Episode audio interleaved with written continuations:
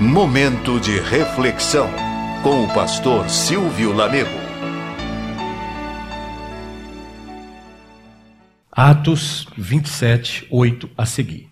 Costeando-a penosamente, chegamos a um lugar chamado Bons Portos, perto do qual estava a cidade de Lazéia.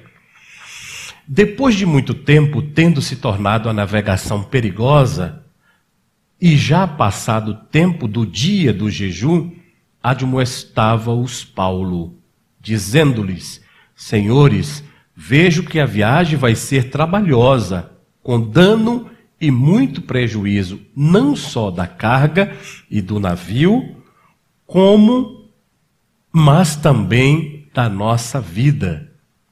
Mas o centurião dava mais crédito ao piloto e ao mestre do navio do que ao que Paulo dizia. Não sendo o porto próprio para invernar, a maioria deles era de opinião que partissem dali para ver se podiam chegar a Fenice e aí passar o inverno, visto ser um porto de Creta, o qual olhava para o nordeste e para o sudeste, soprando brandamente o vento sul, e pensando eles ter alcançado o que desejavam, levantaram âncora e foram costeando mais de perto a ilha de Creta. Entretanto, não muito tempo, não muito depois, desencadeou-se do lado da ilha um tufão de vento chamado Euroaquilão. E sendo o navio arrastado com violência, sem poder resistir ao vento, cessamos a manobra e nos fomos deixando levar. Que eu diminua e o Senhor cresça. Amém, meus irmãos. Vamos falar sobre isso nesta manhã, nesse tempo tão precioso, meditando sobre família. Família. Minha mãe está aqui conosco. Minha mãe ainda vai ficar hoje à noite.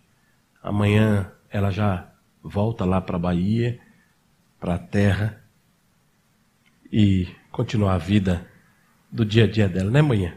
Vida boa, comendo, dormindo, aposentada, não faz mais nada, não cria mais nada, tá bom demais. Estou orando para chegar lá meu tempo, viu? Para ficar dormindo, na casa dos filhos, comendo só comendo e dormindo. Isso é um vidão que Deus deu para os pais e mães aposentados, né, Éder? Privilégio da vida. Prepara Bento, viu? Prepara Bento para descansar também. Irmãos amados, eu quero ler com vocês aí Atos 27. Deixa a sua Bíblia aberta e, e, e os irmãos puderem me ajudar aí na tela também. O versículo 1 de Atos 27 até o versículo 7, eu vou resumir aqui. Ele diz que Paulo estava sendo levado como prisioneiro para ser julgado em Roma. Paulo já sabia disso. Em Atos 19, verso 21, Atos 19, 21, o texto disse a seguinte expressão: Cumpridos estas coisas, Paulo propôs em seu espírito ir a Jerusalém, passando pela Macedônia e pela Caia, dizendo: Depois de haver estado ali, é-me necessário ter ver também Roma. Paulo sabia. Essa despedida de Atos 19 é uma despedida emocionante. Os discípulos, os, os discípulos e os, os, os, como é o nome daquele povo lá, os bispos, abraçando Paulo, chorando. Não vai não, porque ele sabia que aquela viagem a Roma seria, portanto, essa última viagem. Ele não voltaria mais.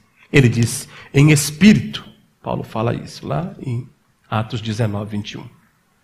Agora, nós estamos diante de Paulo indo no navio embarcado para Roma, para ser julgado. Ele foi julgado em Jerusalém, ele apelou para o tribunal regional, que era o tribunal de Cesareia. Cesareia ouviu Paulo, Paulo era um grande jurista, para quem é advogado, para quem gosta de direito, Paulo era um grande jurista, Rubem, um grande jurista. Então ele apela com o direito da lei para ele ser julgado pela corte um pouco maior. E ele foi para Cesareia. Cesareia era a corte local que atendia tanto a Ásia quanto a parte da Judéia do Império Romano. Então ele foi julgado em Jerusalém, municipal, e pediu para ser julgado em uma instância um pouco maior que era Cesareia. Era o direito, ele foi levado para a instância estadual. Na instância estadual também não definiu o caso de Paulo irmã Rosália. Então ele disse, ele apelou para o seu direito legal e disse: Eu quero ser julgado pelo Supremo. E o Supremo era a corte em Roma. Então Paulo é levado, é transferido como prisioneiro, algemado, para a grande capital do Império Romano, que era a própria Roma. E ele foi levado para a Itália, para Roma, para aquela capital. O texto diz em Atos 27 que embarcando em um navio de Adramátio, isso aqui é uma informação muito importante. Ele poderia não dizer que navio era esse, mas ele fala para nós que o navio era de Adramátio, meu caro professor Dácio. E ele diz: embarcando no navio de Adramátio, verso 2. Produção quiser me ajudar no texto, me ajuda. Atos 27, 2. E estava prestes a navegar em demanda dos portos da costa da Ásia. Veja, costeando a costa da Ásia, do mar indo conosco Aristarco, macedônio de Tessalônica. É interessante porque esse Aristarco aqui, ele tem algumas informações preciosas para nós. Né? Se você ler Atos 20, verso 4, você vai ver um dado interessante. Atos 20, verso 4. Quando ele sai, indo para aquelas cidades até chegar a Jerusalém, de lá ele seria levado a Roma, ele vai falando o seguinte: aqui ele está solto ainda em Atos 20, ele está sendo prisioneiro, mas lá na frente.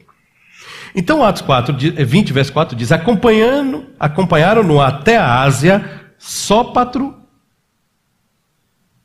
de Bereia, filho de Pirro, Aristarco e Segundo, que eram de Tessalônica. Segundo é um nome aí, Aristarco é um homem, Segundo é outro que eram de Tessalônica, Gaio de Derbe e Timóteo, bem como Tíquico e Trófimo da Ásia. Essa turma eram os, os, os companheiros, era o colegiado de Paulo e viajaram com ele. No entanto, na embarcação de Atos 27, só entra no barco Lucas, o próprio narrador de Atos, Paulo e Aristarco. Timóteo não está nessa viagem. Essa viagem, Timóteo não está nela. Mas o fato é que ele embarca num navio de Adramátio, que é de uma região de Adramatina, chamada uma região de Adramatina. Era uma região que produzia navios. Aquele mundo antigo tinha duas construções de navios. A primeira construção era a cidade de Adramátio, que eram navios reconhecidos, grandes, de grande porte, navios, mas é, navios construídos com uma boa qualidade. Mas o mundo conheceu a cidade de Alexandria, quando o imperador grego Alexandre o Grande, nos seus dez anos de império, governou a Grécia e, e, e, governou o mundo, ele construiu em Alexandria uma grande construção de navios. Então, o navio de Alexandria foi um concorrente dos navios de Adramátio, mas eram navios maiores, possantes, eram chamados navios mercantes. Os maiores navios do mundo antigo, naquele tempo, logo aqui muito presente, saía de Alexandria. E ele vinha carregado de grãos, que saía de Alexandria, no Egito, e era alimentando o Império Romano da Ásia até chegar à capital lá de Roma, no, no, no território da Itália. Muito bem, esse navio de Alexandria era um navio grande, possante, veloz, era um navio extraordinário. Então, quem via o navio de Dramate dizia, oh, gente, aquele que um dia foi famoso agora tem o. Era a mesma coisa de você olhar para um, um celular desse desses. É, é, o navio de Adramátio era o celular da maçãzinha, que dizia que era bom. Aí veio o celular da minha marca, que é o, o, o smartphone comum, é o, é, é o, de Alexandria. Na verdade, era de Adramátio o, o celular da, da maçã. Aí veio o meu celular comum, melhor do que o da maçãzinha. Melhor, porque aqui fica dois chips, da maçã só fica um. Esse povo fica dizendo, eu tenho o celular da maçã, que nada. Eu tenho um celular melhor. Então, o navio de Adramátio, ele perde a capacidade de tamanho, de velocidade, a capacidade de carga para o navio de Alexandria. E veja o que diz o texto, verso 3 de Atos 27. No dia seguinte chegamos a Sidom, ou a Sidon, e Júlio, tratando Paulo humanamente, permitiu-lhe ver os seus amigos para que cuidassem dele. Júlio é o chefe da guarda, é o comandante, é o centurião. Então, quando eles chegam na região de Sidon, Júlio diz assim: Paulo, você tem amigos aqui? Tem, então vá passar uns dias com ele. Olha que coisa, irmãos. Vá passar uns dias com ele, deixa ele lhe dar comida, queijo, leite, mel. Coma um pouco, depois você volta e a gente segue viagem. O texto diz que Júlio tratou Paulo com humanidade. Esses caras, Fernando, do direito humano, não leem a Bíblia. Direitos humanos, não leem a Bíblia, não. Então o que acontece? Aí esse navio, verso de número 4, ele parte dali e vai navegando abaixo de Chipre, porque os ventos eram contrários. Aqui está uma grande nota e ninguém observou nessa viagem. Já saiu família Muritiba e o vento era contrário. Mas ele segue em viagem para o verso 5. Tendo atravessado o mar ao longo da Cilícia, da Panfilha, eles chegaram à cidade de Mirra, na região da Lícia, com muita dificuldade. E o verso 6 diz: Achando ali o centurião, um navio de Alexandria, que estava partindo para a Itália, nele nos fez embarcar.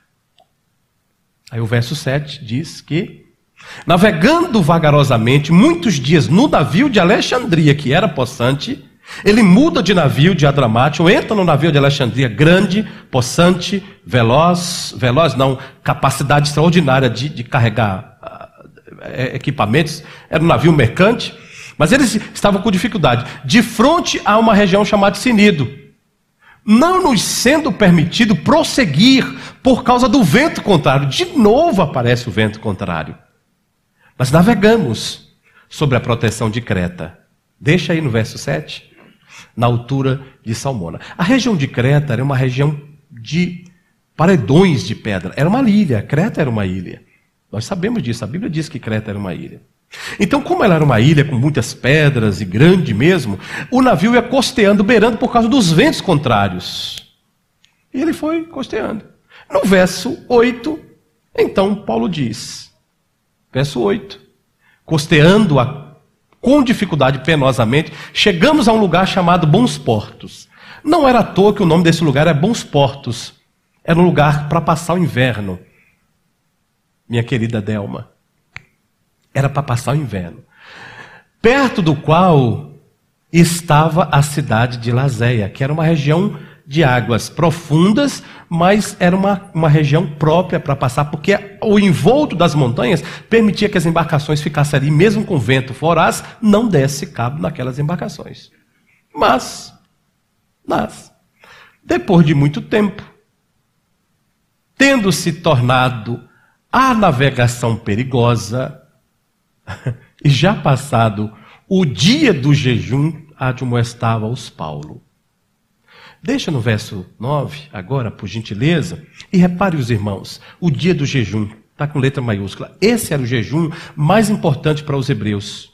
Os hebreus, nesse tempo, guardavam quatro jejuns: o jejum do, quinto, do quarto mês, o jejum do quinto mês, o jejum do sétimo e o jejum do décimo. Esse jejum é o jejum do quinto mês. Não é o quinto mês do nosso mês.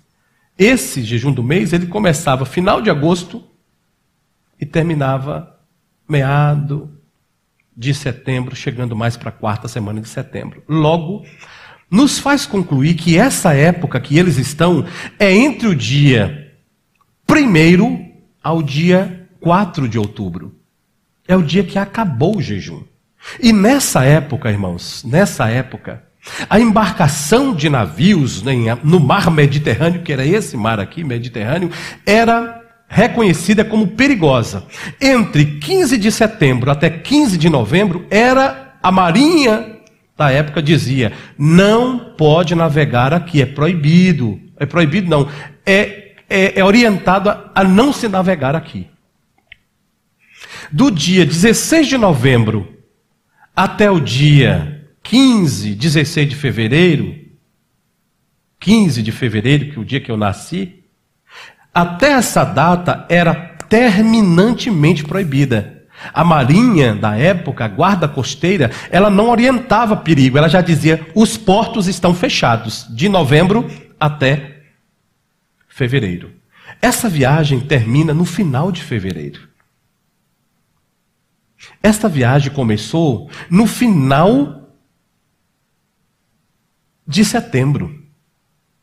O Paulo está dizendo, gente, já terminou o dia de jejum, começa a época de inverno, vai ser perigoso a viagem. Aí ele diz, depois de muito tempo, tornando-se a navegação perigosa. Perigosa. Já havia passado o dia de jejum. E Paulo dizia, verso de número 10. Hum, e senhores, vejo que a viagem vai ser muito perigosa. Com dano de prejuízo não só para a carga do navio, mas também da nossa vida. E no verso 11, o texto está claro: o centurião dava mais ouvido ao piloto e ao mestre do navio. Sabe quem é o piloto, irmãos? O piloto é aquele cara que está lá, é o capitão. Sabe quem é o mestre? E o mestre é o dono do navio. Esta viagem, meu caro pastor, Rodão, ela é inusitada, porque nem sempre o dono do navio viajava. O dono do navio é aquele que dona, ele comprava. Você não vai ver sempre um dono de avião viajando com você do lado, os donos da companhia aérea. Então, esse, essa viagem está o dono do navio, que certamente tinha alguns negócios a tratar na Itália. O navio está super carregado de trigo e de grãos caríssimos que iam abastecer a corte real do Império Romano e a parte da Ásia. Esse navio é novíssimo, de grande porte, extraordinário. E o piloto era um dos mais experientes daquela época, diz a, a tradição para nós. E Paulo dizia: a viagem vai ser perigosa. Mas o centurião diz que nada, eu vou ouvir um prisioneiro. Só que o verso de número. o verso de número. É, 12 diz para nós: não sendo porto próprio para hivernar, eles deviam ter ficado em bons portos. A maioria deles era de opinião que partisse e chegasse a Fenice, passar o inverno lá, visto que o porto de Creta olhava para o, para o nordeste e para o sudeste. Então você tem um porto de Creta. Como tem essa, esse púlpito aqui, sabe, Éder? Essa parte do púlpito aqui, irmãos, afastando assim um bocadinho, ó, isso aqui, essa parte aqui, eu estou aqui dentro. Nordeste, Sudeste. Aqui dentro a embarcação está teoricamente protegida em Creta, de ventos e tal. Bons portos era melhor, mas eles não. Eles não quiseram. Verso de número 13, que disse o seguinte: soprando brandamente o vento sul brandamente o vento sul. Olhe para mim, irmãos e irmãs, o vento sul é o vento próprio para a embarcação. O vento sul é o vento que vem, só vem vento sul se for verão. Abra sua Bíblia em Lucas, capítulo 12, verso 55 e dá uma lida lá. Quem foi que falou isso? O próprio Cristo fala isso. Lucas 12, verso de número 55. Olha como a Bíblia é perfeita, meu caro Bide. Olha como a Bíblia é completa, irmãos e irmãs. Lucas capítulo 12, verso de número 55. E quando vedes soprar o vento sul, dizeis que haverá calor, e assim acontece. Jesus falou para os fariseus dizendo: Vocês dizem que conhecem as estações, vocês dizem que conhecem os tempos, vocês dizem que conhecem tudo,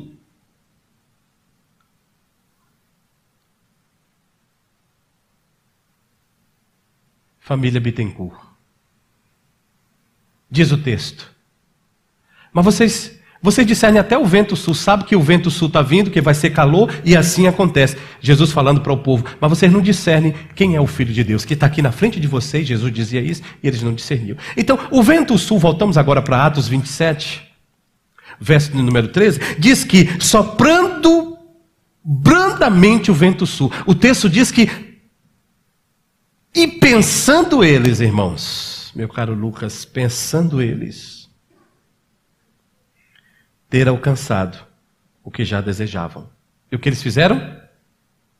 Levantaram âncora e disseram: opa, o céu abriu, a nuvem sumiu, o azul chegou, as gaivotas começam a voar, as águas estão tranquilas, vamos arpar. E entraram no navio com as suas mochilinhas nas costas, todo mundo sentaram, tal, começaram a contar caso, a buzina aperta do navio, a fumaceira sobe. Se fosse carvão, né? As velas estão em ponto e o vento sul começou, família Dilma, a soprar. E aquele navio saiu, singrando o mar Mediterrâneo, achando que tudo estava perfeito, que estava claro, irmã Nadir, como um lindo dia de sol. Mas o verso 14, meu caro Túlio, entretanto, no entanto, porém, apesar de, mas não muito depois, logo, logo, irmã Valquíria, não muito depois nisso, diz o texto que desencadeou-se do lado da ilha, Luan 6, um tufão de vento, e ele tem nome, Euroaquilão. Euro leste, Aquilão norte. Irmãos, quem sabe o que é tufão, quem tem de embarcação, esta é a pior, Helenita, a pior notícia para um marinheiro, para um capitão. O vento vem justamente do contrário daquilo que vem aqui. Enquanto eles estavam costeando dentro de uma espécie de cone entre o sudeste e o nordeste, do leste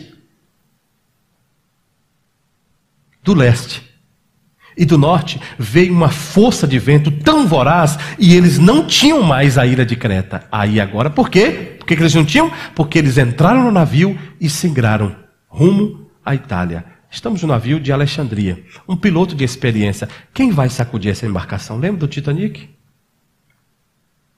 E eles caminharam mar adentro. Só que aí, quando eles já estavam no meio do mar, em alto mar, o texto diz para nós que as coisas saíram do controle. Aqui nós temos, irmãos, cinco resultados colhidos. Primeiro resultado dessa viagem. A gente vai continuar nessa viagem até o dia 30 de maio. Cinco resultados colhidos. O primeiro resultado está no verso de número 13. A aparente segurança a falsa sensação de que está tudo calmo. E aqui eu me dirijo às famílias. E aplico para você, para mim. Quantas vezes nós estamos achando que está tudo calmo, está tudo lindo, é hora de seguir viagem. Mas alguém já avisou antes, por três vezes: vento contrário um, vento contrário dois e Paulo dizendo a experiência. Paulo nem falou de Deus, ele falou da experiência. Senhores, a viagem vai ser perigosa. Família Celso, Cécio, e eles não deram ouvido. Deus, irmãos, nos avisa das coisas que são perigosas. Fazemos-nos, portanto, ouvidos de mercadores, mas Deus nos avisa que as coisas não estão bem. Você faz de cego, mas Deus já mostrou. Primeiro resultado, a aparente segurança. Isso é um perigo. Aparente segurança. Versos seguintes. E ele vai mostrar para nós no verso 14 o perigo, segundo resultado. Aparente segurança os levou ao perigo real. O verso 14 disse que não muito tempo depois, irmãos, não demorou tanto, a aparente segurança ruiu, acabou. Tem famílias que estão vivendo sobre a, a falsa paz.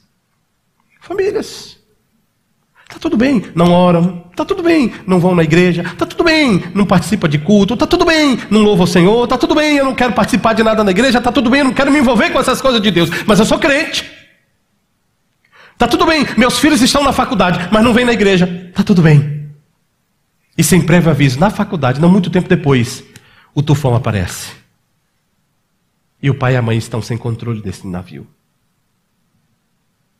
Porque muitas famílias estão vivendo a falsa aparência de que está tudo muito bem. Está tudo muito bem. Eu quero fazer de tudo para os meus filhos alcançarem uma vida secular. Nós queremos muito isso, todos nós, irmãos. Eu sou pai. Mas a nossa oração tem que ser dessa maneira, dessa maneira. Se aquele sucesso na vida profissional do meu filho, o Senhor conhece. A gente não diz que ele é onipresente, que ele é onipotente? Então a nossa, oração, se aquele sucesso profissional da vida do meu filho for para o fracasso espiritual dele, Senhor, não deixa ele entrar. Mas nós não. Nós queremos a todo custo que os nossos filhos entrem, que eles alcancem, que eles façam, porque está tudo bem. É a falsa aparência, mas não muito tempo depois. O tufão, duas forças de vento, voraz, sacode a família, sacode a embarcação. Perigo. E por que o perigo? Porque aquela família não prestou atenção às placas de advertências que Deus havia escrito. Vai ser perigosa, Olha os ventos contrários, olha com quem anda, olha com quem fala, olha com quem está, cuidado com a situação, vai orar. Não, mas cuidado com o que está vendo. Olha esse tipo de série que esse menino está vendo, cuidado com esse tipo de série que essa menina está vendo, cuidado com esses amigos que esse povo está tendo. Não, mas está tudo bem. De repente, o não. E o texto diz que não muito tempo depois. Segundo resultado, o perigo real se a aparência, se a, se a paz para si é falsa, o perigo aqui é real. Terceiro resultado colhido por esse povo é terrível. Versos, verso número 15.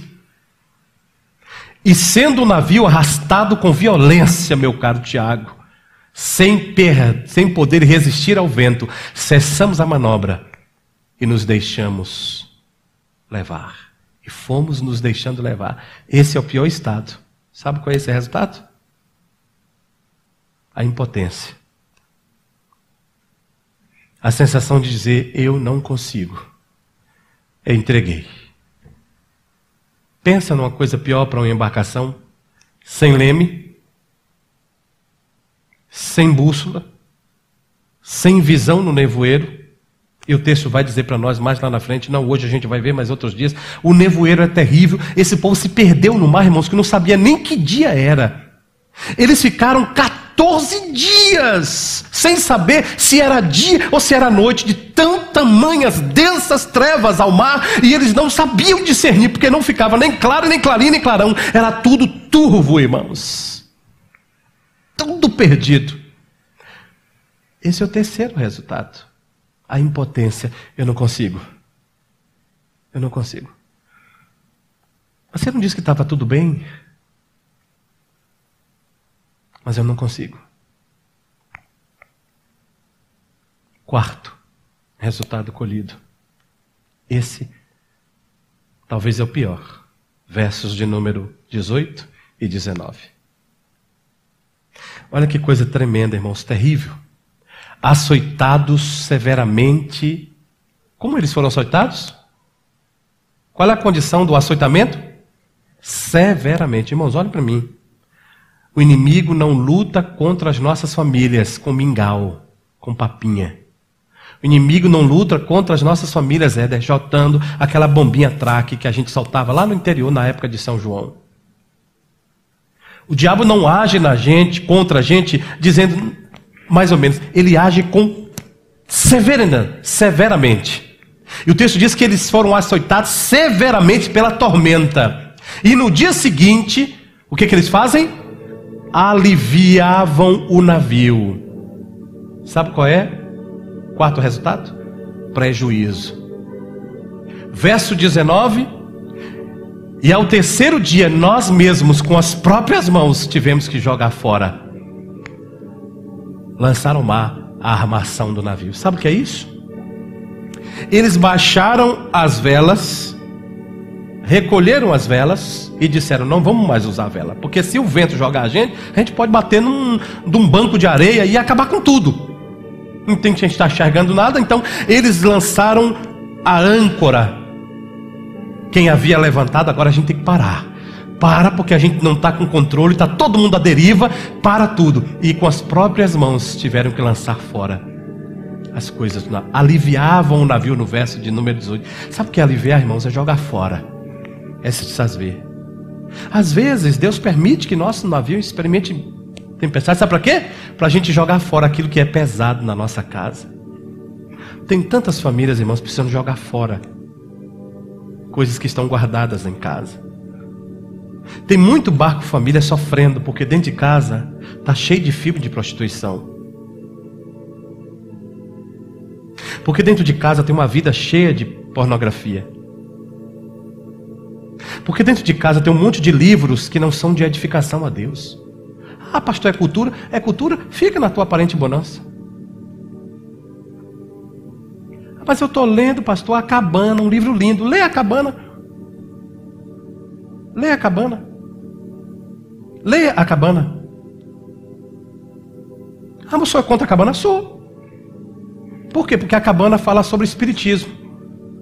Contraria Deus não falar de Bíblia. Ah, mas você é tão lindo, eu chorei. Chore pela palavra. A palavra tem histórias para você se, se desidratar de chorar. E na presença de Deus.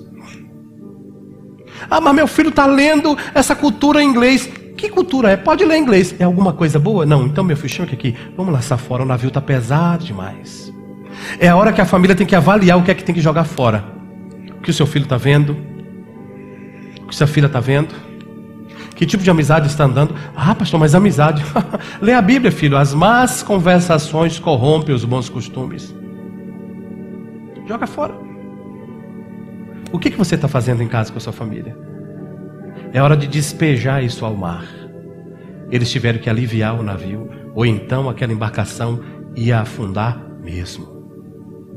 E até aqui Deus está preservando essa embarcação.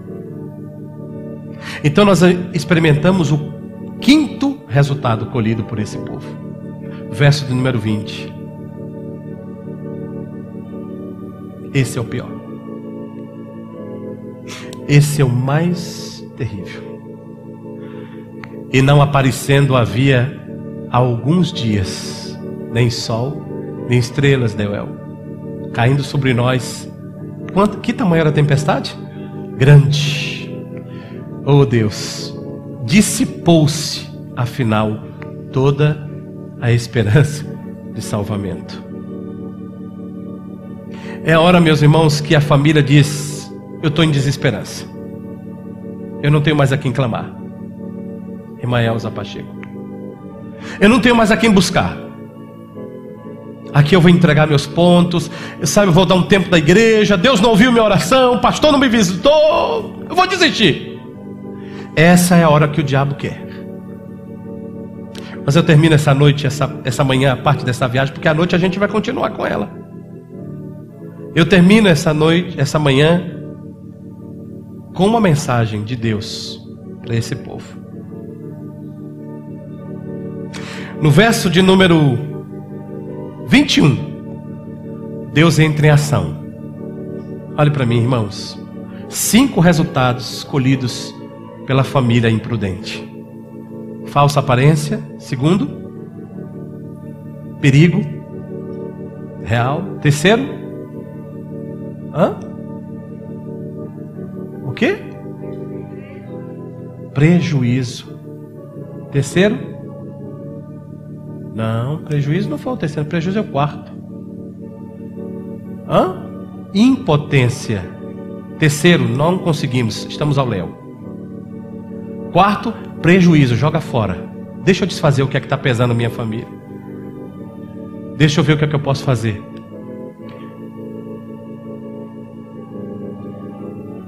E o quarto, o quinto é desesperança. Eu não consigo mais. Aí Deus aparece na história, no verso 21 e diz: Havendo todos estado quanto tempo? Sem comer, porque na tempestade a gente perde a fome, né ou não é? Paulo pondo-se em pé, no meio deles, e disse: Senhores, na verdade, era para terem me ouvido lá atrás e não ter partido de Creta. Deixa no 21 um pouquinho. Para evitar esse dano e essa perda. Essa hora é a hora que Deus lança em nosso rosto. E Deus lança. Deus lança no nosso rosto, sim. Não deveria ter feito. E aqui a gente tem que parar e ouvir o que Deus está falando. Era para ter ouvido lá atrás. Não entre nesse negócio. Não faça essa aliança. Cuidado com a tua casa. Mas o povo disse: Quem é? Quem é esse que fala? Talvez ainda nesses dias eu esteja assim. Talvez hoje de manhã eu seja a voz desse Paulo. E você diz para mim: Quem você pensa que é, pastor, para falar da minha família? Então você segue sua, sua navegação. Mas quando as coisas se parecem ruins, Deus lança em rosto. E, de, e depois de lançar em rosto, Ele traz a saída. Eu quero concluir com essa saída. Verso 22, Deus diz: Mas, apesar disso, contudo, todavia, no entanto, já agora vos aconselho, bom, bom ânimo. Diga comigo, bom ânimo. Um, dois, três. Bom ânimo.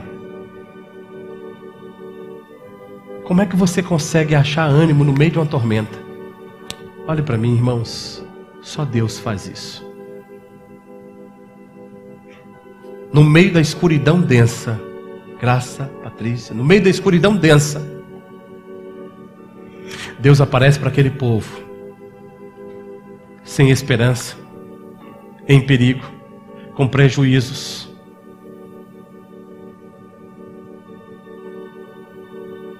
Entregues ao léu, orgulhosos pela falsa aparência, Deus diz para eles: vocês deveriam ter me ouvido. Mas apesar disso, eu sou um Deus bondoso. Eu sou um Deus misericordioso. Escute o que eu vou dizer para você. Seu navio vai afundar mas sua casa não será perdida. Seu casamento não será perdido. Seus filhos não serão perdidos. E o que eu devo fazer? No meio da tempestade, só Deus é especialista nisso. Ele disse: tenham bom ânimo. Na luta, irmãos, o que é que eu faço, pastor? Canto. Na luta, o que é que eu faço? Eu, eu, eu, eu oro eu canto, Éder, para Deus tornar a minha casa um lugar de bênção. Você pode ficar em pé? Na minha luta, Deus aparece para mim dizendo: Tua casa não será destruída. Eu vou restaurar a tua casa, tenha bom ânimo. Eu vou restaurar a tua casa como uma casa de bênção. E a minha casa será uma casa para glorificar a Deus.